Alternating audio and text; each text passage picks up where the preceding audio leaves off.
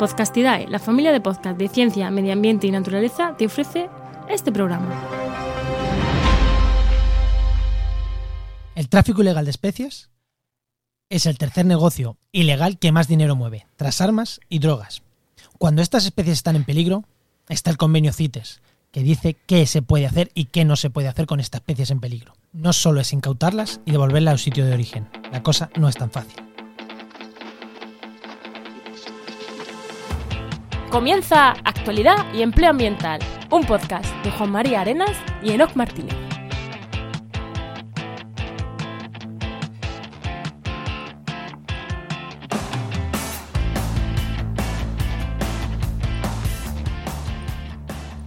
Y hoy arrancamos la temporada 3, te traemos el programa 59 del martes 7 de julio de 2020. Yo soy Juan María Arenas. Y yo, Enoc Martínez. Y este programa cuenta con el patrocinio de GeoInnova, la Asociación de Profesionales del Territorio y del Medio Ambiente. En el programa de hoy hablamos sobre tráfico ilegal de especies, el convenio CITES, bueno, y estas cosas que no, no nos gustan mucho, ¿no? Pero bueno, hablamos de ellas. Hoy con Ana Heredia de la Fundación FIER. ¿Qué tal, Enoch? Arrancamos temporada, ¿no? Wow, tenemos temporada nueva, algunas músicas nuevas, aunque esta del principio no haya sido, pero alguna musiquilla nueva, algunos cambios, yo creo que va a estar chulo. Yo creo que sí, yo creo que sí. Además, un tema, mm, bueno, un tema, creo que creo que el tema va a estar interesante, ¿no? Del que vamos a Yo hablar. creo que sí. Yo creo que sí. No, venga, vamos a darle paso a la invitada y. Venga, Mira, vamos esta allá. es una de las cosas nuevas. Vamos a cortar esta parte inicial. En la temporada inicial, esta en la temporada nueva, esta parte inicial la vamos a recortar. Así que vamos a darle ya paso a la invitada. Pues hoy tenemos de invitada, como ya he dicho, a Ana Heredia, que es veterinaria, especializada en fauna silvestre y encargada de gestión de proyectos en la Fundación FIEP. Buenas, Ana, ¿qué tal? Hola, buenas tardes, ¿qué tal? Muy buenas, Ana, ¿qué tal? Bueno, ¿qué más, ¿qué más nos cuentas de ti en la presentación esta que he hecho Express? ¿Algo más que me haya dejado? Hombre, pues mm, está todo bastante, esa es un poco una buena definición, pero, pero bueno, se podría decir que aparte de eso, pues llevo ya siete años, eso de especializada, ¿qué quiere decir? Pues ya llevo siete años trabajando en distintos proyectos de conservación, desde el visón europeo, que, que seguro que la gente lo conoce más, a estos temas de tráfico ilegal que son menos conocidos y, y menos apetecibles en- en realidad. Ah, pues son, son muy interesantes, son muy interesantes estos temas, sacar, sacarlos a la luz y cuesta hablar de estos temas, ¿eh? Mm, Eso Sí. es. Pero una vez te metes es mucho más interesante de lo que parece. sí, pero No, sí, interesante a mí me parece, la verdad, un montón, pero a veces es peliagudos, hay cosas peliagudas que a la gente le cuesta hablar. Pero no, no, no, está súper guay. hay gente que le cuesta hablar de estos temas, lo podemos confirmar. bueno, Enoch, vamos con la parte de empleo y pa-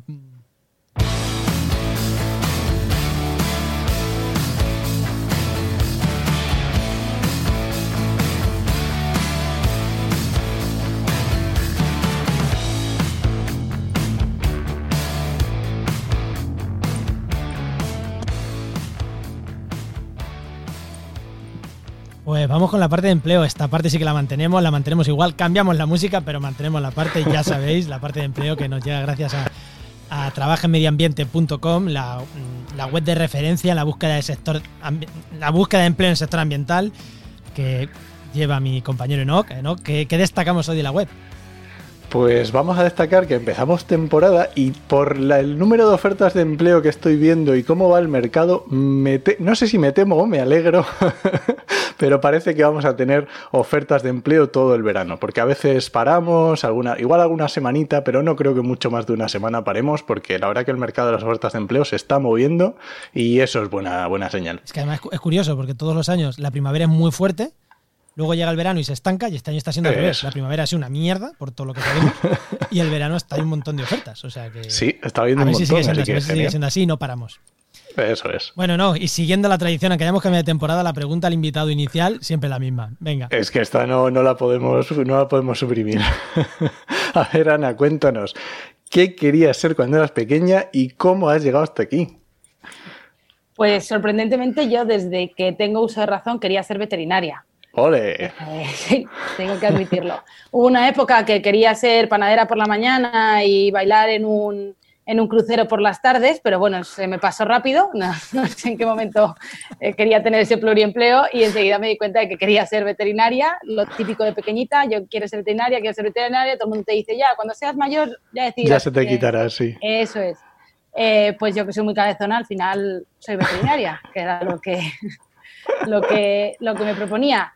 Dicho esto, es, eh, no es fácil llegar a, trabajar en donde yo estoy habiendo estudiado veterinaria y requiere eh, mucho trabajo y mucho meterse a buscar cosas, moverse mucho y muchas prácticas y mucho esfuerzo para conseguirlo.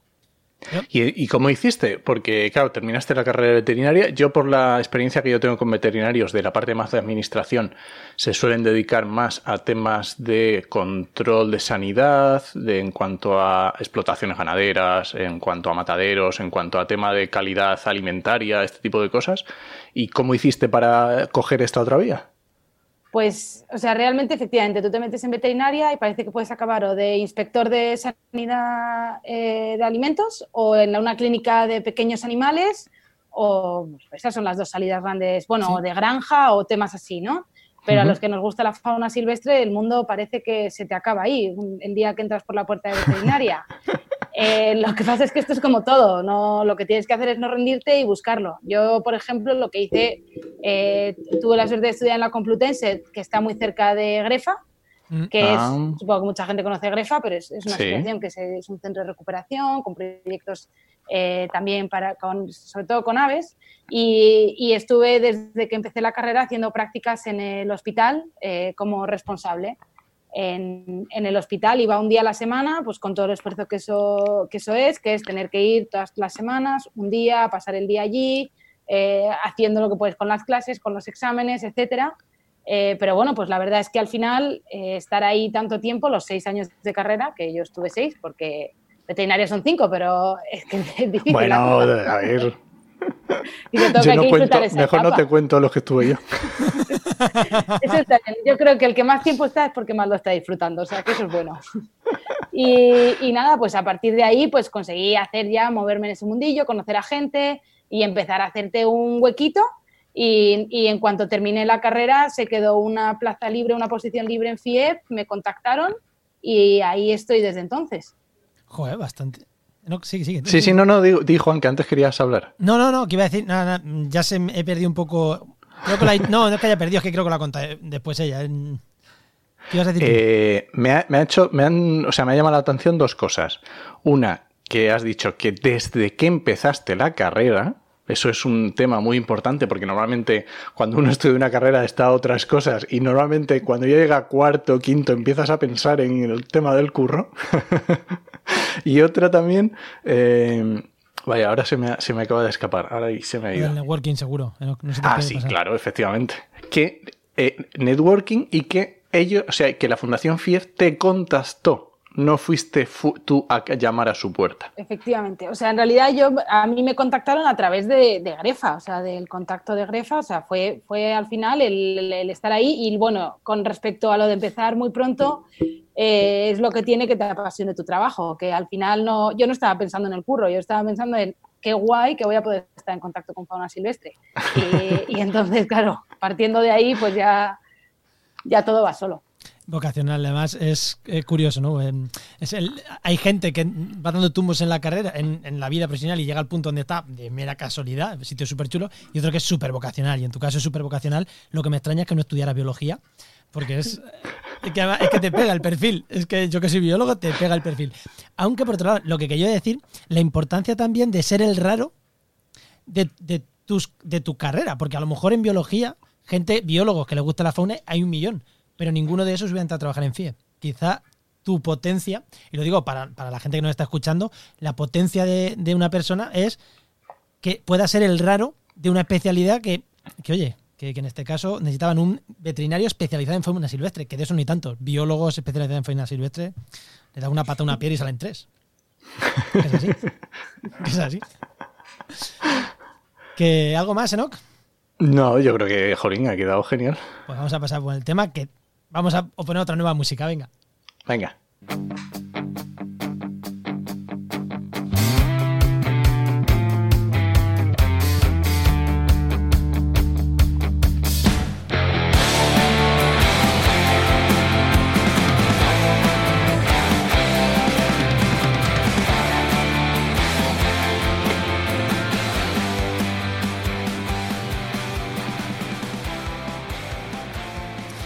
Bueno, y tras este rato de risa no vamos a entrar en un tema más serio porque el tráfico de especies es, el, si no me equivoco, el tercer negocio ilegal tras las drogas y las armas, que más dinero mueve en el mundo. Hablamos de 20.000 millones de euros anuales, y si no ahora que me corrija Ana, creo que lo he dicho bien.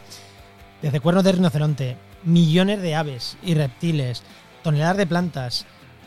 Todo esto se mueve de manera ilegal por nuestras fronteras, eh, o sea, por todos sitios, ¿no? Y aparte, hay una legislación que intenta regular esto. Así que, Ana, vamos a empezar por el primero. Vamos a, vamos a quitarnos la parte burocrática de legislación. La legislación que, que, regula todo esto, la parte legal, porque ya hemos dicho que esto es un negocio ilegal, es el convenio CITES. Si quiere empezamos hablando de qué es el convenio CITES y luego ya entramos en el resto de cosas del comercio de especies. Perfecto. Os cuento así un poco Brevísimamente. Eh, por encima y luego ya profundizamos en cada punto que eh, pueda ser interesante. Entonces, el convenio CITES es, un convenio internacional, eh, es, el, convenio internacional para el control de tráfico de especies eh, de fauna y flora amenazadas. Y, o sea, es un convenio que realmente eh, surge en 1975, es cuando entra en vigor. Lo firman en, principio 80 países y surge con esta preocupación de cómo el tráfico puede afectar a, la conservación de las especies la verdad es que es bastante novedoso que ya en 1975 se tuviera esto en cuenta. Eh, para que os hagáis una idea, o sea, en realidad se empieza a redactar un poco antes, en 1963, pero, pero digamos que eso es la fecha en la que entra en vigor.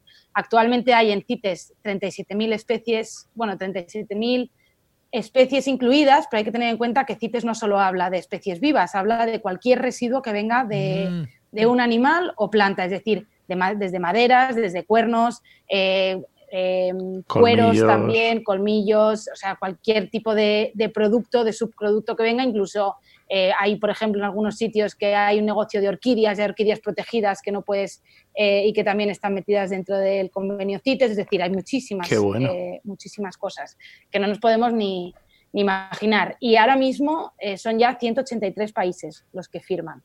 Eh, este convenio. O sea que eh, está bastante, bastante bien. Y CITES funciona, pues como cualquier convenio internacional, tiene una serie de COPs, que es Conference of the Parties, que se reúnen los países eh, y, se y van decidiendo qué especies incorporan, qué especies sacan, si las incorporan en el apéndice 1, en el 2, en el 3, y en función de eso es como se, se van organizando, eso es.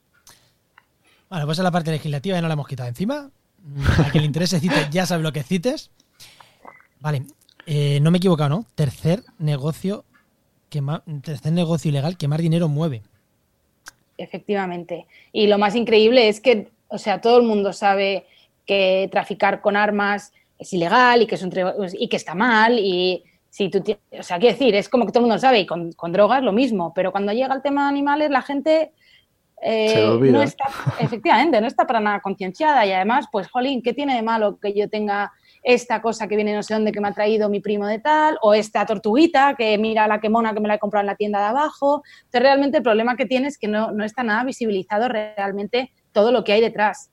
Y no solo eso, sino todos los negocios ilegales, porque lo que, lo que tiene el, el tráfico ilegal de especies es que es una de las principales vías de lucro para para, pues, por ejemplo, redes de terrorismo en, el norte de África. Son eh, redes, o sea, por, decir un ejemplo, pero al final son instituciones que, bueno, instituciones, son grupos que necesitan financiarse de alguna manera que sea ilegal. Y al final, armas y drogas ya está muy gastado, pero el tema de los animales es súper lucrativo y muy poco conocido. Entonces, ese es uno de los principales problemas que hay detrás del tráfico ilegal.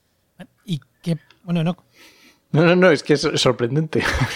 no, no, es que es mirándolo, preparando un poco el programa, lo hemos dicho, el tercer negocio que más dinero mueve, es que es como, Dios, y es lo que tú dices, es que está muy poquito mm, La gente no lo entiende, ¿no?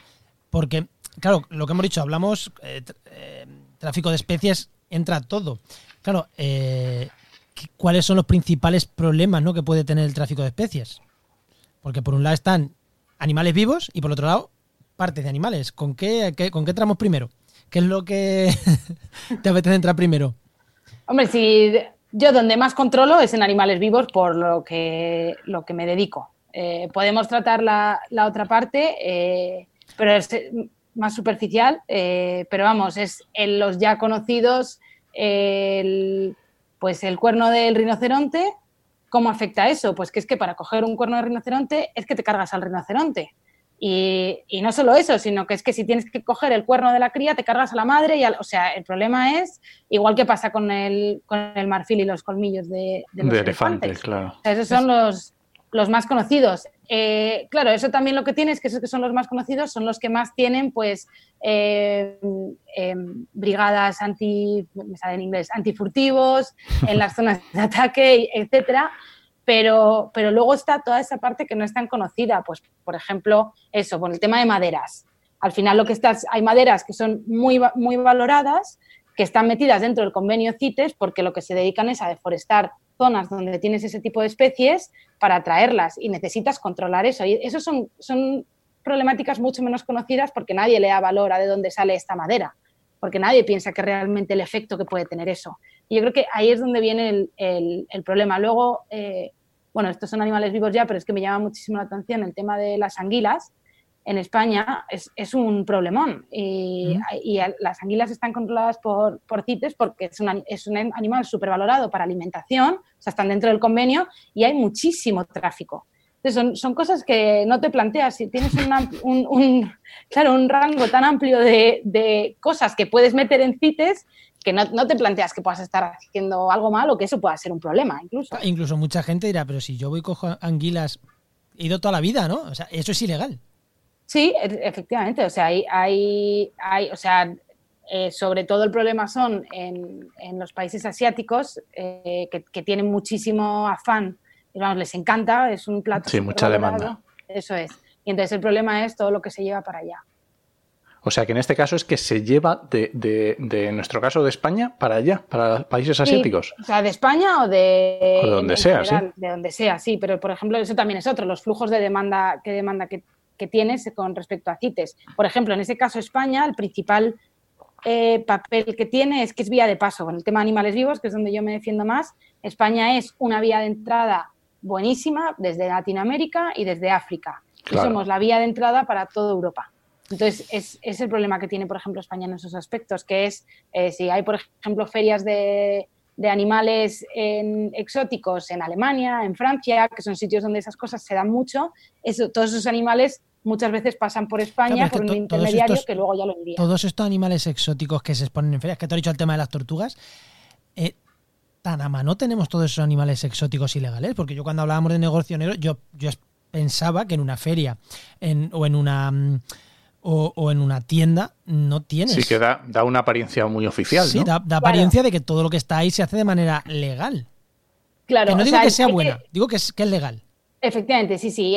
Y dentro de eso, hay que distinguir entre dos cosas. No todas las animales, todos los, digamos, las mascotas exóticas son ilegales. Eh, solo son aquellas que están dentro del convenio CITES. Entonces, el problema es que, que, tú vas, por ejemplo, a una feria y en principio todo lo que va a estar a la vista es legal. Eh, porque si viene una inspección, más les vale que sea legal. Y legal puede ser o bien que no necesite papeles, documentación CITES, o bien que necesite la documentación CITES y la tenga en regla, porque CITES lo que hace realmente es que mediante esta regulación lo que busca es, o sea, la filosofía de CITES es que eh, si tú mm, frenas totalmente el, comercio de ciertas especies, eh, eso puede tener un impacto incluso mayor, porque lo que haces es crear un negocio un mercado negro. Eso es, un mercado negro que, al final puede ser muchísimo peor. Entonces, lo que hace es como decir, bueno, permitimos unas cuotas, permitimos un, mínimo movimiento de ciertas especies, de algunas no, porque, eh, mira, esta especie apéndice 1 en peligro crítico de extinción es inviable, no se mueve. Pero bueno, pues esta, eh, apéndice 3, está protegida en un país, hay pocas especies, pero vamos a permitir una exportación de un 1% para facilitar pues, que, el resto, digamos, que las que están fuera de ese 1% no se toquen, porque ya esté cubierta la demanda. Es un poco la filosofía de, CITES. O sea que al final es como si le diéramos a ciertas especies, cierto contenido, tuviera como una especie de pasaporte que, una, que legaliza ese, ese comercio, ¿no? Eso es, eso es. Pues, por ejemplo, estás, eso es, lo que haces es dejar una pequeña cuota de movimiento. Eh, el problema que tiene CITES ahora, y es uno de los temas que se está hablando mucho, es que funciona, eh, o sea, lo que hace es que de todas las especies del mundo, en principio, ninguna está metida en CITES. Y un, país, o sea, cuando llega la conferencia de las partes, eh, son los, los países los que proponen y dicen, pues yo creo que deberíamos meter a tal especie porque está en peligro de extinción y está viendo este tipo de comercio con ella, y entonces se incluye. El problema que tiene esto es que muchas veces llegas tarde, porque, eh, claro, de pronto se pone de moda eh, comercializar con, no tengo ni idea, ¿sabes? Con eso, pues, esta tortuga de este país asiático porque es súper chula y todo el mundo quiere una en su casa, y cuando ya quieres meterla en CITES, ya han esquilmado las poblaciones haciendo eso de forma legal. Y ese es el principal problema que tiene ahora. Y de hecho, una de las, de las propuestas que se hace es hacer un listado positivo, que sería que todas las especies están, están protegidas. eso es, todas están dentro de CITES y ya veremos nosotros cuáles votamos. Esa es. Y esa es la propuesta que hay ahora mismo en, a nivel europeo y a nivel nacional de cara a CITES para mejorar un poco el, el funcionamiento. ¿Y eso tiene, tiene visor de salir esa propuesta? Eh, o sea, por lo que se sabe hasta ahora, es una propuesta que, vamos, a, altas esferas yo creo que todavía no se está valorando, pero hay muchas ONGs eh, a nivel europeo que están haciendo lobby para conseguirlo. Entonces, o sea, que se está, el movimiento se está creando para ir creando mm, ese, ese juguillo para que luego eso ascienda, ¿no? Eso es. Y yo creo que con el ritmo que sigue un poco, que podemos ver todos que sigue, que en la parte de conservación cada vez se valora más, de cómo cada vez se tiene más en cuenta la importancia de cuidar el medio ambiente y tal, yo creo que sí que es algo que en un futuro puede llegar a tener sentido. Voy a, voy a hacer un paréntesis eh, y ahora después entramos, porque has hablado de lobbies. Y la palabra lobby en España está muy mal vista. Pero a nivel europeo, un lobby está regulado. A nivel europeo está regulado y cualquier grupo de presión nos guste o no nos guste, se llama lobby. O sea, está el lobby de las renovables, el lobby de los de petróleo, el lobby, de los conservacionistas. Hay muchos lobbies y están regulados y es totalmente legal. Y oye, aquí, fijaros, seguro que mucha gente que odia los lobbies ha escuchado lobby aquí y le ha parecido súper bueno. quería hacer ese paréntesis, ¿no? Que veáis que el lobby puede ser bueno. O sea, la palabra lobby es un grupo de presión, no tiene que ser otra cosa. Y en este caso, nos gusta este lobby, nos gusta.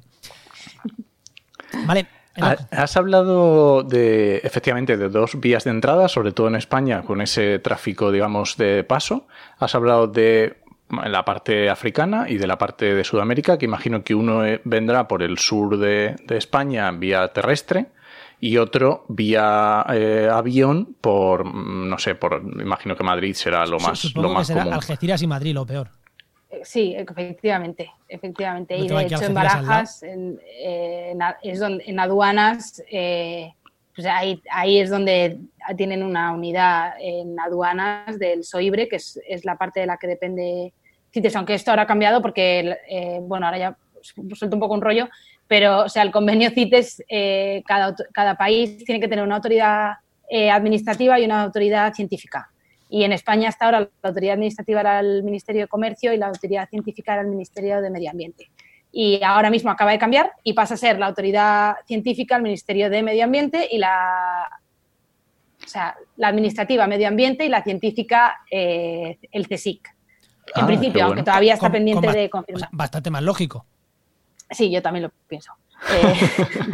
Eh, que la parte científica sean los científicos. qué locura, qué locura, señores. Tiene, la verdad es que tiene, tiene sentido. Entonces, lo que pasa es que eso va a hacer que ahora la estructura cambie. Pero bueno, como está estructurado hasta ahora, el, el SOIBRE es el, es el, digamos, el grupo, el equipo, que es una institución pública, no es una institución, es un grupo de trabajo público que se ocupa de esto y son los que están en, aduanas y, por ejemplo, en aduanas, en colaboración con el SEPRONA, intervienen, eh, bueno, yo no sé exactamente qué intervienen porque no me lo cuentan todo, pero lo que sé que luego llega FIEP, intervienen muchas cosas. Eso, mm, eso te quería decir. Eh, ¿Cómo vamos a ir, vamos a eh, vamos a terminar hablando de, FIEB y el centro que tenéis vosotros de fauna, pero vamos a ponernos en la parte de aduanas. ¿Cómo se gestiona? O sea, ¿qué, qué, qué trabajo se hace en aduanas? ¿Cómo se controla? ¿Cómo se mide? Y sobre todo, si tienes datos de cuánto entra por aduanas en España, fíjate todas las preguntas que te he tirado, así de golpe. claro, ya que estamos aquí en España, nos puedes dar datos de eso. ¿Cómo se, ¿Cómo se hace? ¿Cómo se trabaja? En aduanas y, eh, y, qué se incauta, por así decirlo. Vale, o sea, yo ahí seguro que se me escapan un montón de cosas porque, claro, efectivamente ese es un terreno en el que además hay muchas cosas que yo creo que el, objetivo es que no se sepa cómo funciona al 100% de cara a no ser a, no facilitar al que quiera meter algo. Eso es.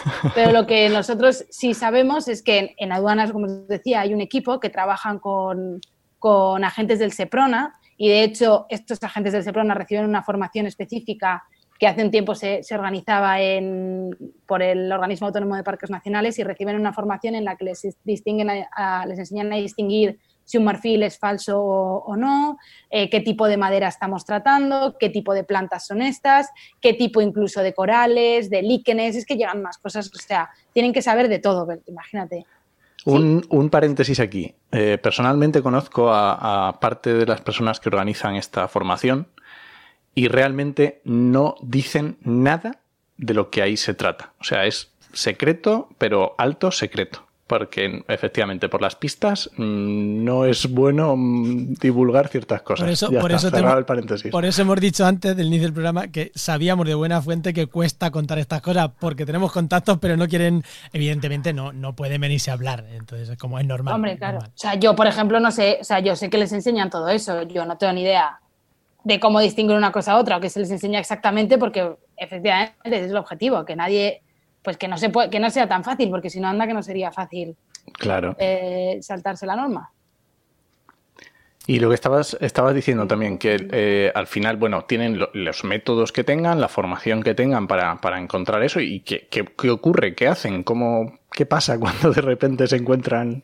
Claro, luego ya cada, cada cosa es un mundo. Yo, si digo la verdad, no sé qué pasa, por ejemplo, cuando son eh, subproductos de, qué decir, yo ahí hay una parte que no tengo ni idea de qué pasa. Sé qué pasa con animales vivos. Eso te iba a decir, eso te iba a decir, que hasta ahora todo hemos hablado de unidades no vivos, vamos a hablar con animales vivos. ¿Cómo entran a España y qué, y qué se hace con ellos?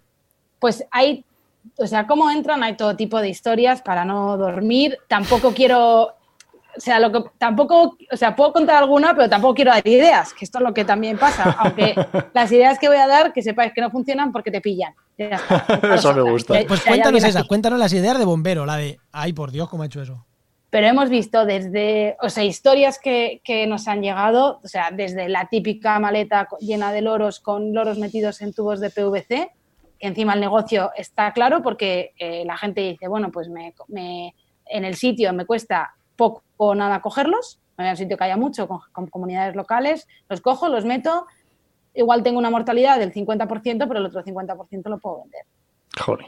Y la gente, no, o sea, ese es el problema además de los, o sea, aparte de todo el horror de, los, de la parte de, de, mm, que no es con animales vivos, el problema de los animales vivos es el bienestar animal de esos animales, no, no, sea, ni se lo plantean, es puramente lucro. Entonces, pues desde eso a gente que se envuelve con papel de film, metiendo animales entre su cuerpo y el papel de film, y es lo mismo, pues se, asfixian 50, mm, los otros 50 llegan, pues, pues para adelante.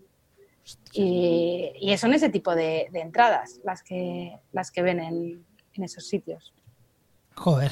Y, una vez que han entrado, ahí es donde. ¿Qué se hace con esos animales? Una vez que llegan a España con, los vivos, ¿qué se hace con ellos? Pues ahí em, lo que se hace es que ya el, SEPRONA tiene una serie de centros que ya conoce, que tampoco son eh, excesivamente públicos, ni se dice dónde va cada uno y tal, para lo mismo, porque todo este tema, la idea es tenerlo lo más em, digamos, mantenido en, la intimidad posible. Y lo que hacen es, eso es. Y lo que hacen es que, pues, por ejemplo, con nosotros se ponen en, contacto y nos dicen, mira, tenemos tantos animales eh, de esta especie y nosotros, eh, venga, los puedes, los puedes alojar o no los puedes alojar en función de las instalaciones que tiene cada centro y la disponibilidad, ya es donde ya eh, te organizas y ya los recibes. Vale, porque vosotros, no lo hemos dicho, pero vosotros en FIET tenéis un centro específico que recibís este tipo de fauna. Vale, y cuando recibí este tipo de fauna, todo el mundo piensa, ay, mira, qué bonito, han salvado los loros, los van a volver a su país natal y los van a soltar otra vez al loro feliz. ¿Esto se puede hacer? Esto es uno de los dramas de CITES ahora mismo, eh, cómo está planteado hasta ahora. Eh, y como está planteado hasta ahora, esos animales, esos animales se incautan porque bueno, o sea, porque te puede pasar, ah, que eso pasaba antes, no se podían incautar porque no había centros y entonces el tipo te decía, ay no, es que ibas a la semana, ay no, se me ha muerto y es porque ya lo había vendido, etcétera. Entonces esos animales en principio se incautan para quitarlos de las manos del traficante ilegal, para evitar, que, para evitar perder la vista de ese animal. Y lo que se hace es que se dejan en cesión de centros de, rescate y se mantienen en cesión de centros de rescate lo que dura el proceso judicial. claro, es que Estamos hablando, eh, muy importante, esto que acabas de decir ahora.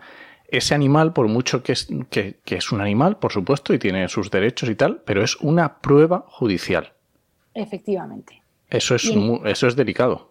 Eso es. Y por eso no se puede, no, por eso, pues por ejemplo en FIEB no podemos publicar hoy han llegado no sé cuántos animales de no sé dónde, eh, porque eso no, eso no se tiene que saber. Primero por, por el riesgo en que pones a, a los animales en sí y a la gente que trabaja en FIEP, etcétera, y luego son pruebas judiciales, no te puedes exponer a que nadie tenga acceso, acceso a ellos. De hecho, nuestro centro cuenta con cámaras de vigilancia, con una persona que está 24/7 allí, porque necesitas ese tipo de seguridad en, en estos centros. Pobre persona, darle descanso a esa persona.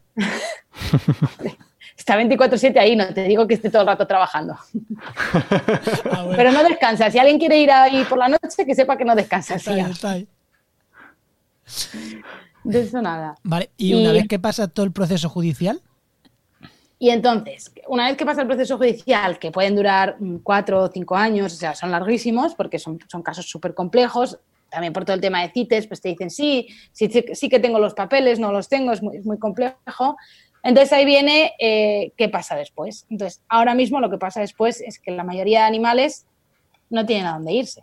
O sea, no puedes devolverlos a su país de origen por un tema de, recursos económicos. ¿Quién va a pagar por devolver a ese animal a, su país de origen? Por un tema de tema, por un tema sanitario, porque no sabes si el animal puede transportar, puede llevar una enfermedad al sitio. Y luego por un tema de por un tema de, de bienestar del animal, un animal que lleva en cautividad 30 mm, años no le puedes llevar y decir ahora eres libre, porque al pobre animal le da, le da algo. ¿El objetivo cuál sería? El objetivo sería que esos animales puedan, por lo menos, y sobre todo las especies que están amenazadas, ir o bien a zoológicos que tengan programas de cría en cautividad o bien a programas de cría en cautividad en, los sitios de origen y fueran, si son todavía animales recuperables y que pueden ser reintroducidos, fenomenal, que se hicieran un protocolo sanitario, eh, con prevención, con lo que puedas controlar que no tenga enfermedades que puedan transmitirse a los otros animales, etc. Eh, y, entonces, si es recuperable, hacerle todo un, una, todo un programa de recuperación y liberarlo, o si no, que por lo menos se quedara como, como un... Eh, como un animal en el programa de cría que su descendencia sirva para la conservación de la, de la, especie. Eso es. Eso es algo que se está planteando eh, y yo creo que pasará pronto en España, creo que, que, hay muchas ganas de que eso suceda por parte de, de la Administración y que sí que es algo que, que, tendrá lugar. Por ahora lo que sucede es que los animales se quedan en cautividad. Se quedan en cautividad, principalmente se quedan o bien con nosotros o a veces intentan reubicar en centros donde, bueno, pues sirvan para educación ambiental, donde, ¿sabes?, pues puedan tener alguna utilidad de algún tipo, pero realmente nosotros, nuestra labor es asegurarnos de que esos animales tengan el máximo bienestar eh, posible por lo menos eh, dentro de las, de las situaciones en las que se encuentran, que es que la libertad ya no es una opción en este momento para ellos. Y, una salida eh, de estos animales, algunos de estos animales que se mecen ilegales eh, también están de manera legal en el mercado, porque ahí es, vamos, yo lo conozco por el mundo de los acuarios, que hay peces que a lo mejor están en peligro, pero se usan en acuariofilia, porque se crían en cautividad esto con estos animales de incautación no se usan, no se pueden llegar a usar en un momento dado, porque, a ver, entiendo que si un loro se vende en el mercado de manera ilegal, si ese loro se cría en cautividad, seguro que se puede vender de manera legal. Eh, ¿No se utilizan para ese tipo de venta legal o criar mm, animales ya en cautividad para venta? Porque eso es un negocio lo mismo, no guste o no, hay gente que tiene loros en su casa y los tiene de manera legal. ¿Se usa o no se usa? Digo loro, digo reptiles, digo mm, cualquier animal. Sí, o sea, te refieres como a legalizar al animal y que, sirva por lo menos para, para, esa parte de... Eso por ahora, eh, y creo, no estoy 100% segura, pero creo que sí que es algo que se contempla en la legislación. O sea, porque cada país lo que hace con el convenio CITES es que hace su legislación con relación a eso, como que hace sus, propias reales. Sí, como que es unos mínimos y luego a partir de eso, pues se, crea una normativa. Eso es, y además en, en, nuestro caso está el convenio CITES, está luego Europa, cómo aplica Europa el convenio CITES, y dentro de cómo aplica Europa el convenio CITES está cómo España aplica el convenio CITES. Y sí me suena que había, y se planteó en un momento dado una opción de poder eh, que, por lo, que esos animales sirvieran para volver a, pues al comercio con ellos. El problema es que eso es súper conflictivo. Eh, es un tema muy y es muy complicado de... Y, yo tengo que admitir, ya como opinión mía, aquí ya no hablo ni como FIEB, ni como... O sea, yo personalmente creo que sería efectivamente una buena opción porque estás quitando de, esos, de, que, esos, de que alguien tenga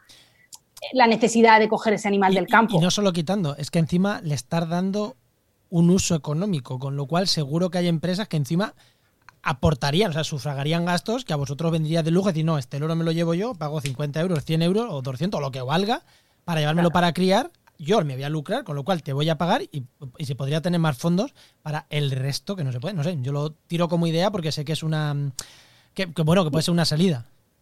Eso sí, pero por ejemplo, sí que en, en, o sea, en un momento se ha dado, se planteó en, en, FIE, pues porque uno de los problemas, pues, como siempre, de, de, un, de una ONG y de un centro de rescate son los fondos, Los como fondos. ya lo sabe todo el mundo. Esto es la, la gran pelea y es eh, buscar por todas las esquinas a ver eh, si qué consigues. Y entonces de pronto se planteó esa idea, pero por ejemplo, de cara a FIE, era tal el conflicto interno de estar, eh, ¿sabes? Eh, quitando Eso te quería animales preguntar ahora, sí.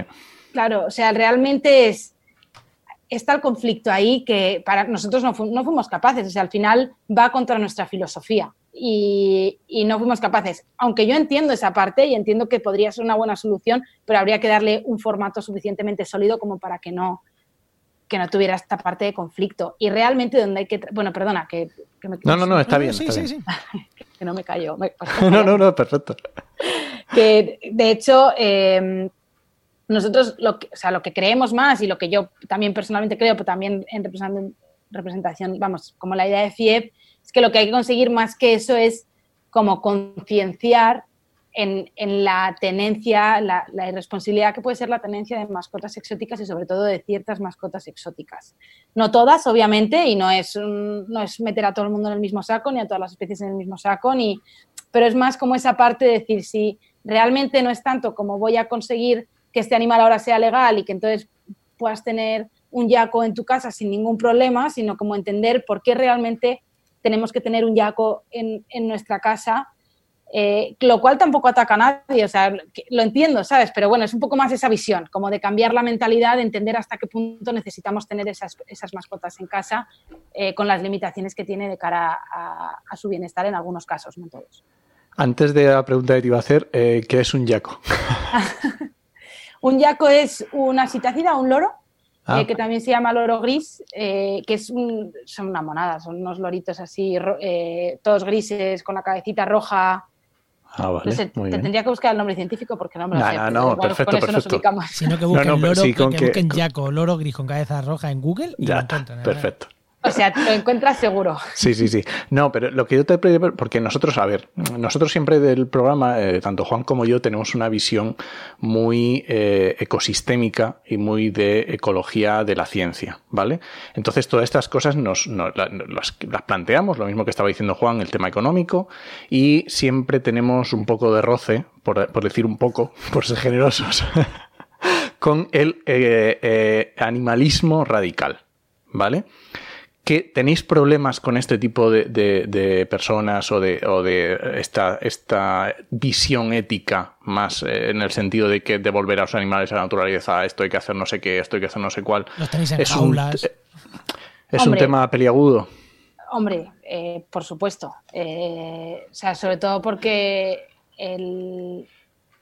O sea, primero, porque ya te llevas la primera duda de, de si. O sea, si al estar haciendo esto, o sea, si realmente tu posición no debería ser, no, no puede haber tráfico ilegal, nada de yo guardo al animalito y lo tengo feliz X tiempo, no, no. O sea, como una lucha súper radical. Entonces, ya ahí que te metas en estos temas, ya, ya te, has ganado unos cuantos enemigos de gente que, que no puede entender. Y luego, por supuesto, de muchísimas veces eh, la pregunta es, ¿pero y qué los tenéis en jaulas toda la vida? Pero incluso te encuentras con extremos del nivel de, pues eh, no deberíais eutanasiarlos, que serían más felices, porque total, para tenerlos en una jaula toda la vida.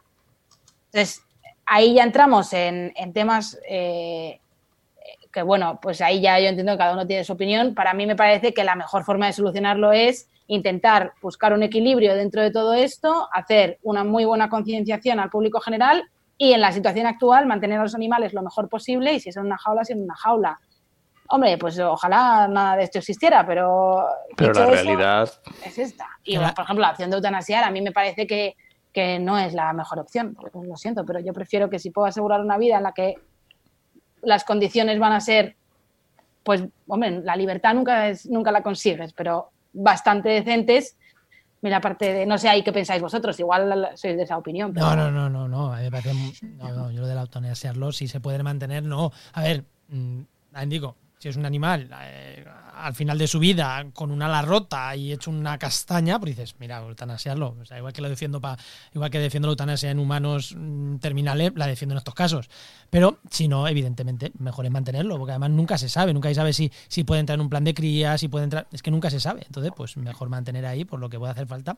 Y por lo el, el tema judicial, que es, que es un tema importante. Y creo que ahí hacéis una labor, tanto vosotros como cualquier otro centro, imprescindible. Es que lo que decías antes, es que si, si no los tienen los animales, no puedes entrar en un proceso judicial. Si te los han vendido cuando vas a por ellos, pues no sí, puedes hacer nada. Mm, ¿Qué es lo que ah, estamos hablando de este tipo y nos has dicho eh, el oroeste, nos has hablado de varios ejemplos? ¿Qué es lo que más suele entrar o qué es lo que mm, en tu posición sueles ver o cómo, cómo suele, o sea, por qué es que yo realmente esta cosa no, no me, a mí no me entra en la cabeza y me cuesta mucho, me cuesta mucho ponerme en situación. Pues, eh, o, sea, es, o sea, de verdad es que es un mundo tan amplio que además yo soy consciente de que mi visión es o sea, es una, un granito de arena en un universo. Entonces, FIEP está especializado en, en aves y reptiles. Eh, pero o sea, luego tienes el mundo de NAPP Primadomus, que es, que es otro centro de rescate que hay en, en el sur. No sé de dónde exactamente, está exactamente ahora mismo, la verdad. Eh, pero que ahí tienen grandes felinos, tienen grandes simios, y ese es otro universo. Eh, pero en el nuestro, que es aves y reptiles, nosotros cuando FIEP empezó, Además, nosotros nos especializamos, tenemos un centro con muchísimas instalaciones, entonces son grandes incautaciones. Desde hace unos años está súper de moda el tema de las citácidas. Y, se incautaban muchísimas citácidas, nos llevaban muchísimos animales y en los últimos años, en, el último año y medio, dos años, los reptiles han tenido un boom brutal. Citácidas, para que no lo sepa, son los loros, insistimos. no, no, perfecto, Yo sí que lo sé, pero igual los oyentes no. Así nos culturizamos todos. Hombre. Eso es. ¿Y reptiles, decías? Reptiles, sí, reptiles. ¿Y qué tipo de reptiles? O sea, súper variado. Súper variado. Y por lo visto es que hay un mercado, eso es lo que nos ha llegado tampoco.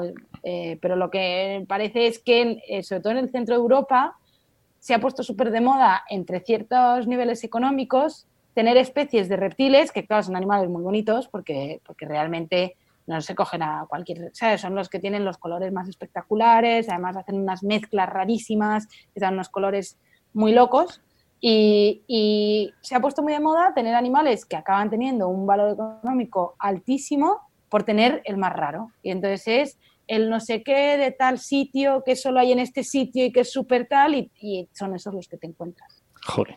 Eso, eso pasa mucho, como he dicho, en peces, pero en peces eh, suelen ser normalmente de cría en, en, cautividad, o sea, de peces que llevan X muchas generaciones de cría en cautividad, con lo cual el problema, eh, bueno, es menor desde mi punto de vista. Sí, Vale, y el tema de. El, em, el tema de los reptiles es que está bastante de moda, por lo menos aquí en Algeciras, es que hace poco falleció un chaval de veintitantos años por, porque le mordió una serpiente que tenía en su casa, tenía 25 cuando entraron, y asumo que de manera ilegal, eso fue hace un, mes o así. Sí, eh, y claro, sí, fue bastante famoso, es como, y le intentaron echar todos los, todos los antídotos que tenía en Sevilla, el chaval pues terminó falleciendo. Claro, ese es uno de los problemas de especies invasoras, pero eh, especies, el tráfico ilegal de especies. Pero ahora vámonos a la parte contraria. Eh, de la visión ecosistémica que decía Nock, ¿hay problemas o está habiendo problemas con que estas especies em, lleguen por ejemplo, el tema de las cotorras, que son súper famosas, están generando un montón de problemas. Eh, bueno, problemas con los animalistas tenemos un montón cada vez que tratamos las cotorras otra vez más, esto es así. Eh, ¿Estas especies también e-, entran en CITES o son tan abundantes que ya ni entran en CITES? Pues en la, o sea, las especies que generan grandes problemas, eso, eh, eh, tortuga, la tortuga californiana y la cotorra son las dos más comunes que me vienen a mí a la mente. ¿Generan problemas también? O sea, ¿también están en CITES estas especies? O sea, vamos, no te sé decir en concreto, pero conociendo CITES y tal, te diría que no. O sea, porque al final CITES lo que se encarga es de las que están, eso, en peligro de extinción o que su tráfico puede causar que acaben en peligro de extinción, pero, pero no, ellos no van a tocar el tema de, de si, por ejemplo, pues la cotorra, que es un problemón y que hay que, bueno... Solucionarlo, sí. Efectivamente. ¿Eso es? Eh, Como sea, pero solucionarlo. Yo ahí no me meto, pero hay que solucionarlo. terminarla. Pero eso, por ejemplo, no entraría en, convenio. O sea, quiero decir, eso no estaría regulado porque tú cuando llegas a la conferencia de las partes no podrías decir, hay que controlar las cotorras porque es que son invasoras y nos están destrozando, eh, están dejando a los pobres mirlos sin comida. Claro, no, puedes hacer eso porque, porque eso a CITES le da igual, básicamente. O sea, CITES lo que necesita es una justificación de por qué el tráfico con el comercio con esta especie puede llegar a causar un problema en la conservación de, de esa especie, no en, no en otras. Vale, entonces el tema este de otras especies ya buscaremos cómo se trata de otra manera, porque se tratará de otra manera. asumo que eso tendrá también legislación. Claro, sí. Bueno, ahí yo creo que estás más por tema de invasoras, ¿no? O sea, que, eso ya es más un tema de, de control de invasoras y tal, que ese es otro mundo apasionante también. Sí, de hecho, hace poquito sacaba el gobierno, hasta hace unas semanas, el 16 de junio creo que fue, una ley ¿no? que decía que leí yo que el gobierno eh, obligaba eh, a una autorización para introducir especies exóticas en España. Asumo que serían todas estas, ¿no? Que, que, van más allá de CITES. Sí. Pues, Enoch, ¿algo más o vamos con el momento spam? Yo estaba pensando, porque claro, hemos hablado eh, solamente con última pregunta, pues ya, ya le has contestado el tema este de las de las de, las ferias que te encuentras eh, especies y tal, y no sé cuánto. Es fácil encontrar, este, no te digo en una tienda, porque a lo mejor una tienda no va a tener escaparate una, una especie CITES, pero digamos, estoy pensando en mm, páginas de web de intercambio, de anuncios, de mm, este tipo de cosas. ¿Es, digamos, relativamente común o es algo que se esconde bastante? Pues por ponerte un ejemplo, eh, con una especie que tampoco voy a citar porque tampoco quiero llamar a, hacer efecto llamada, pero, pero hace eh, más o menos un año eh, nos llegaron unas, unas, tortugas incautadas a FIEP de una especie que tiene, o sea, que, está dentro del convenio CITES y que se pueden eh, puede haber comercio, pero tienes que tener la documentación, pero es una, o sea, son muy, pocos los individuos que se pueden, tiene un porcentaje muy bajo de cuota para hacerlo te metías en mil anuncios, ponías el nombre de la especie y te aparecían tropecientos anuncios. Tropecientos. Mm, que todos estuvieran todo en regla, pues, lo pongo en duda, la verdad. no me cercioré, pero lo dudo muchísimo. Y, o sea, que con determinadas especies es muy fácil. Y el problema es que es muy difícil de controlar. Claro, porque supongo que luego habrá hasta falsificaciones de papeles CITES y todo ese tipo de de todo y, temas porque eh, muchas veces con los animales tienen que tener alguna forma de identificación individual y, es el microchip. Con animales muy pequeños no se puede poner, pero en cuanto es y historias de le saco el microchip al muerto y se lo meto a otro para que parezca el mismo, eh, historias de crío con este animal y tengo, o sea, tengo una pareja que, que son cites y entonces crío con ellos y se los voy y les voy poniendo a otra gente que, no, que tiene parejas sin cites, les voy dando los huevos y entonces los van criando otros y entonces todo el mundo tiene papeles cites porque yo puedo decir que vienen de, de, esta de pareja. cites. Eso es, son unos chanchullos por todos lados. Eh, vamos, bueno, oye, pues mm, que no pasa nada, se va legislando poco a poco y se va, se va avanzando, no hay problema. Sí, y yo creo que sobre todo la conciencia va, va generándose. Bueno, a ver si nosotros contribuimos con nuestra granito de arena. Si lo tuyo era un granito de arena, lo nuestro ya es un átomo de ese granito de arena, lo que vamos a contribuir, pero eh, algo, algo a ver si apoyamos un poquito a la causa.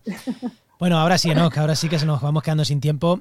Eh, como siempre decimos, bueno, no sé si se te ha quedado algo más en el tintero que nos quieras decir antes ya de entrar a, no, yo eh, solo voy a decir una cosa, por si a alguien le interesa muchísimo este tema, eh, que sepáis que hay, acaban de sacar en España el plan, bueno, hace, un, hace ya unos meses, no sé si casi un año, el plan de acción TIFIES, que es cómo va a afrontar España todo este tema del CITES, del, de tráfico ilegal, de furtivismo en África que luego viene a España. Si alguien quiere saber un poco más, es súper interesante las, los estos y forma parte del plan y creo que, que, va a ser un gran paso para, para, el tráfico ilegal en España. Genial. Pues nada, pues estaremos, estaremos pendientes. Si alguien quiere, que, que esté pendiente de ese, de ese, de ese documento. Bueno, momento spam. Eh, hemos dicho, ¿dónde, como siempre decimos, ¿dónde podemos encontrarte a ti y dónde podemos encontrar eh, a Fiat, pero no, digas dónde está el centro, que no queremos tampoco que se os llene allí de gente mirando, sino pues eso, vuestra página web y, demás. Vale, pues eh, la página, tenemos la página web que es eh, fiefoundation.org.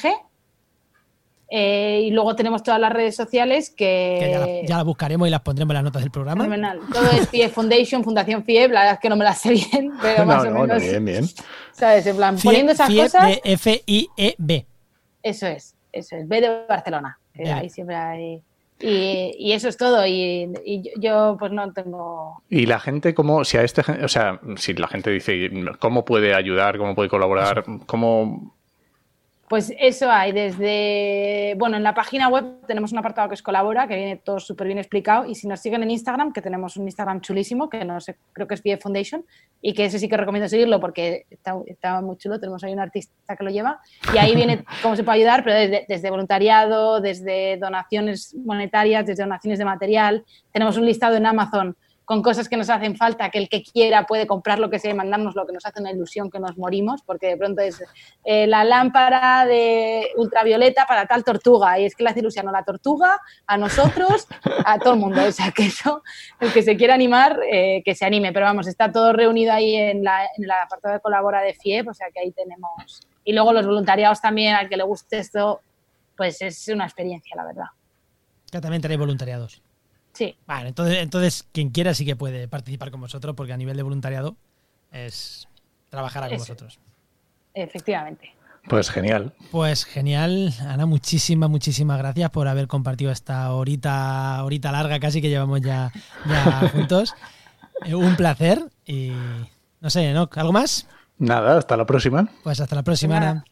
Muchísimas Gracias. gracias. Hasta luego. Hasta luego.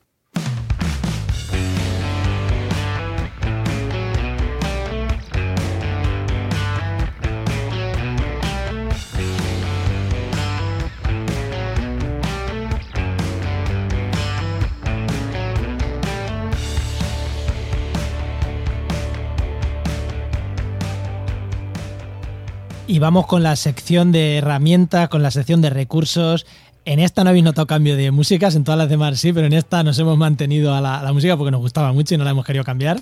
Y a quién tenemos, bueno, hoy, hoy una sección que para los que, como yo, nos gustan los pájaros, pero no somos pajareros ni ornitólogos ni nada, nos va a venir bastante bien. Porque a quién tenemos hoy, ¿no? Pues hoy ha venido Víctor Quero, que es naturalista y divulgador en el blog de Entre Pinos y Sembrados. Y por supuesto, colaborador en Heinova, el mejor patrocinador que tenemos. El mejor que tenemos, sin duda, vamos. Buenas, Víctor, ¿qué tal? Muy bien, muchas gracias por invitarme de nuevo. Muy buenas. Pues, ¿qué, qué herramienta, qué herramienta nos traes? Hoy os traigo una herramienta muy útil, ¿no? Es una guía de aves para llevar en el móvil. Oh, Las guías, las aplicaciones que son guías, eh, vienen muy bien porque no pesan en la mochila, no ocupan espacio.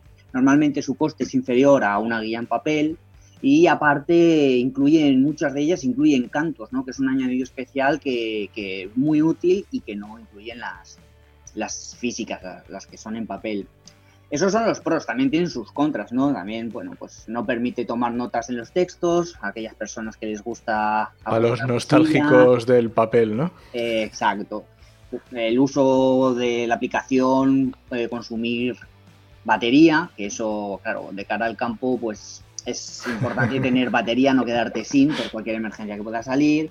Y bueno, básicamente que también si te quedas sin batería, pues ya no tienes guía, ¿no? Básicamente, básicamente, te quedas sin batería. Y, oye, y la guía está, porque una ventaja es el precio, eh, supongo que será más barata. Está, bueno, primero, dinos qué guía es y ahora te pregunto por esas cosas. Dinos que. La guía es Aves de España. Está hecha por SEO BirdLife, que es la Sociedad Española de Ornitología, y está disponible tanto en Android como en iOS. Es una aplicación gratuita. Ay, Oh. entonces sí que es más barata, es más barata que las otras guías. Totalmente, sí. Y que, y que, yo tengo curiosidad de esto, porque es verdad que yo tengo un- una guía de estar de libro y yo que sé, vas pasando hojas. ¿Qué, qué diferencia una guía? Porque algo diferenciará una guía de papel a una de estas. eh, Mira, a mí esta guía me gusta mucho porque la veo muy funcional y realmente tiene una serie de características muy útiles, ¿no? La verdad, una vez tú entras, te encuentras todo el listado de, de especies que tenemos en, en la península ibérica y, y Canarias y en, y en Baleares. Te- el- tienes el nombre castellano, el nombre común, ¿no? el nombre español, tienes el nombre científico, pero aparte tienes cómo se denomina en gallego, en catalán, en vasco incluso en inglés, ¿no? Se acompañan de los dibujos de Juan Varela, se acompañan de fotos, de vídeos, tiene el añadido de los cantos, ¿vale? Que ya comentaba que era, que era muy útil. Y Sí. Tiene también la distribución eh, en un mapa dibujado de distribución de, la- de las especies. ¿eh? Te comenta pues si el ave es habitual, la ave que tú estás viendo es habitual, residente, estival, ocasional, si está de paso, si es invernante, con lo cual si tú tienes dudas con una identificación, puedes saber si en esa época de año está esa especie o no está para poderla Ah, descartar. qué bueno. Mm, aparte, pues la típica introducción de, de la clasificación taxonómica del ave, ¿no? Con su orden y su familia. Eh, más identificaciones, más, más detalles como la longitud, la envergadura, Y, explica bien y dónde para vive, un- ¿no? y toda la descripción esta que está diciendo, pero para un, pa' un patán como yo, que nos gusta ir al campo y vemos un pájaro y decimos es rojo, y, o es pato, o sea, pato no pato, eh, realmente es útil, te ayuda a... A ver, soy patán, pero a medias. ¿Te ayuda a identificar o tienes que controlar bastante? Decir, no, pues esta es una curruca y voy a ver entre las tres currucas a ver cuál, entre las tres, por decir tres, no sé ni las que hay, a ver cuál es. O, realmente te puede ayudar a llegar a identificar algo de lo que mm, no tienes mucha idea, porque es una cosa buena que las guías de mano igual no, no tiene, ¿no? Que puedes rápidamente a lo mejor buscar o... Bueno, a ver, sí es cierto que hay alguna aplicación similar que con, cuenta de filtros, ¿no? Que tú puedes filtrar pues por el tamaño del animal, por el color, por el, el color del pico, por la longitud, y entonces te va filtrando especies y te puede decir cuál, cuál es. Esta en concreto no tiene esa funcionalidad. O sea, te tienes que conocer ya un poquito, ¿no? tienes que conocerla, pero realmente luego una vez identificada sí que sí que tiene una serie de, de información que, que merece la pena. Te explica pues la distribución en el mundo, en España, los desplazamientos Mm. y las migraciones, eh, la población existente, el hábitat, la alimentación, la reproducción, cómo son los huevos, los nidos, las puestas, dónde suele nidificar, Ah, pues muy la guay. amenaza, las amenazas que tiene, el el estatus, la conservación, en fin, tiene una- unas funciones muy interesantes, pero sí, quizá de cara a lo que es la, la identificación, hombre, tiene un apartado que, que la verdad es útil y que te puede ayudar en este sentido, que es aves similares. Ah, Ah, mira, bueno. fíjate, eso ya eso está chulo. no tiene un filtro como tal que te No, pudiera pero- ayudar a identificarlo, pero dentro de un catálogo tú tienes una aproximación ¿no? a- al ave y tienes ahí pues aves similares tanto por, por, por apariencia como por canto también. ¿eh? Ay, qué Por- guay. Oh, qué bueno. Que, que realmente... No, ahí ya, fíjate, eh, ¿ves? Eso ya para alguien semipatán como yo, ya dices, busco el pato y ya veo qué patos son, similares. Digo, pato... no, yo la y- considero muy funcional y, y- con mucha información. Y una cosita que siempre un detalle de estas guías, estas aplicaciones, porque por ejemplo yo he usado, gracias a ti que nos recomendaste otro día, Birnet, que, que es que escuchas el pájaro y te dice el pájaro que estás escuchando, pero tiene un problema, que tienes que tener conexión a internet. ¿Con esta también tienes conexión a internet o no? ¿O no es necesario? No, no, no, para utilizarla no. Lo único que para descargarte las Hombre, imágenes y los vídeos, ahí sí que eh, la, la puedes necesitar. Para las imágenes y para los vídeos, ¿no? Pero bueno, bueno. O sea, semi sí, semi sí, semi no.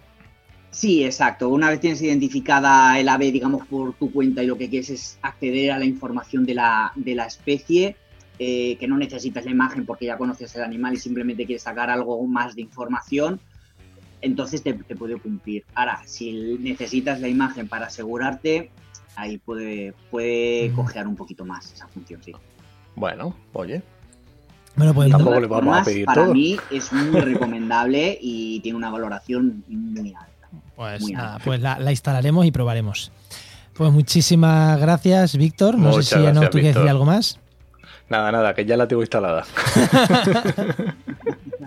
Pues nada, muchísimas gracias y hasta la próxima. Hasta luego.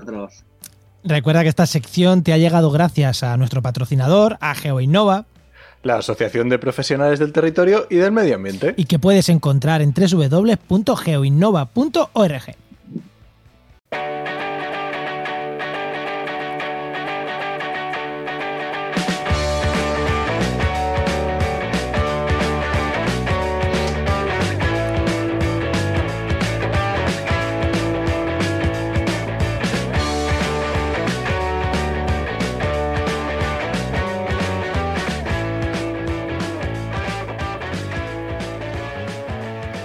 yo creo que esta canción tan buen rollera para acabar me encanta. tío. Es que es genial esta musiquita. La hemos dejado para el final y es que me encanta, me encanta cerrar con el buen rollo de esta canción, cerrando el programa que para esta nueva temporada vamos a unir todas las partes final, networking, comunidad, recomendaciones, todo al final. Bueno, pues casi que vamos con las recomendaciones directamente, ¿no? Este verano vamos a gastar poco tiempo en, en networking porque no hay eventos. Y en comunidad tampoco, porque oye, sintiéndolo mucho, vamos a grabar bastantes para poder irnos de vacaciones algunos días. Entonces, a comunidad, habrá veces que hagamos, habrá veces que no, porque habrá programas que estén grabados, porque necesitamos descansar también nosotros, ¿eh? ¿no? Nos hace falta. Pero bueno, el programa va a estar, va a estar todo el verano, va a haber programas. Eso es. Bueno, recomendaciones. Pues mira, yo voy a hacer recomendar un podcast que no sigo. Esto es. ¿Vale? Es un podcast que he seguido durante bastante tiempo, durante bastantes meses, que se llama Derecho y Animales, que es de, de la de Interfits, que son los operadores jurídicos por los animales. Eh, es un podcast muy interesante, hecho por abogados, eh, juristas, jueces, de- dedicados a el derecho de los animales. Ya te digo, eh, es muy interesante el podcast, está muy bien hecho, pero no es mi tipo de podcast. Entonces lo escuché durante unos meses y, y bueno, ya está, cambié. Pero es recomendable para lo, el que esté interesado en estos temas, yo creo que es muy recomendable. Y yo voy a recomendar, fíjate, tú animal y yo marketing. Voy a recomendar un podcast de marketing que se llama Planeta M. Creo que ya el programa, ya lo, el podcast ya lo, ya lo he recomendado a quien le, le gustan los temas de marketing, pues le va a gustar a mí me gustan todos estos temas, aunque luego no trabajo con ellos. Bueno, sí, sí trabajo con ellos, pero sobre todo voy a recomendar eh, uno que había a mediados de junio que se llamaba Cómo marketear un podcast, parte 1. Parte 1 porque tenían 16 temas, hablaron 3, entonces habrá parte 2, parte 3 en algún momento. ¿Vale? Pero es de cómo marketear un podcast. Y hablaban cómo utilizar YouTube para darle publicidad a tu podcast. Entonces, quien nos esté escuchando y que tenga podcast, que vaya a escuchar ese programa con Paul Rodríguez, con, que es con Pablo Rodríguez Riu, que es el que lo dirige, con Corti, con, con Jaime Garmar de Cool WordPress, bueno, con algún invitado más, no me será todo de memoria, porque Sí, el de Marketing for E-Commerce, que no de me acuerdo cómo se llama. También. Bueno, hay varios podcasters bastante interesantes y merece muchísimo la pena. El Sí, Planeta M, me cómo marketear un podcast. Yo me lo he escuchado y está genial. Sí, además es un programa, no estoy recomendando un podcast y meterlo, no. Si tienes un podcast, escúchate este programa, que seguro, seguro que te va a dar ideas chulas y interesantes. Sí, muy bueno. Pues nos vamos, ¿no? Pues venga, vamos allá. Venga, pues muchas gracias por compartir este podcast, por los comentarios que nos dejáis en todas las redes sociales, en, en todos sitios, las valoraciones que, que- que- que nos dejáis alguna vez en Apple Podcast, y eso, y en las redes sociales sobre todo, ¿verdad? Que sois más de redes sociales, nuestros oyentes sois más de redes sociales. Y os esperamos en el siguiente programa de actualidad y empleo ambiental. Nos escuchamos. Adiós.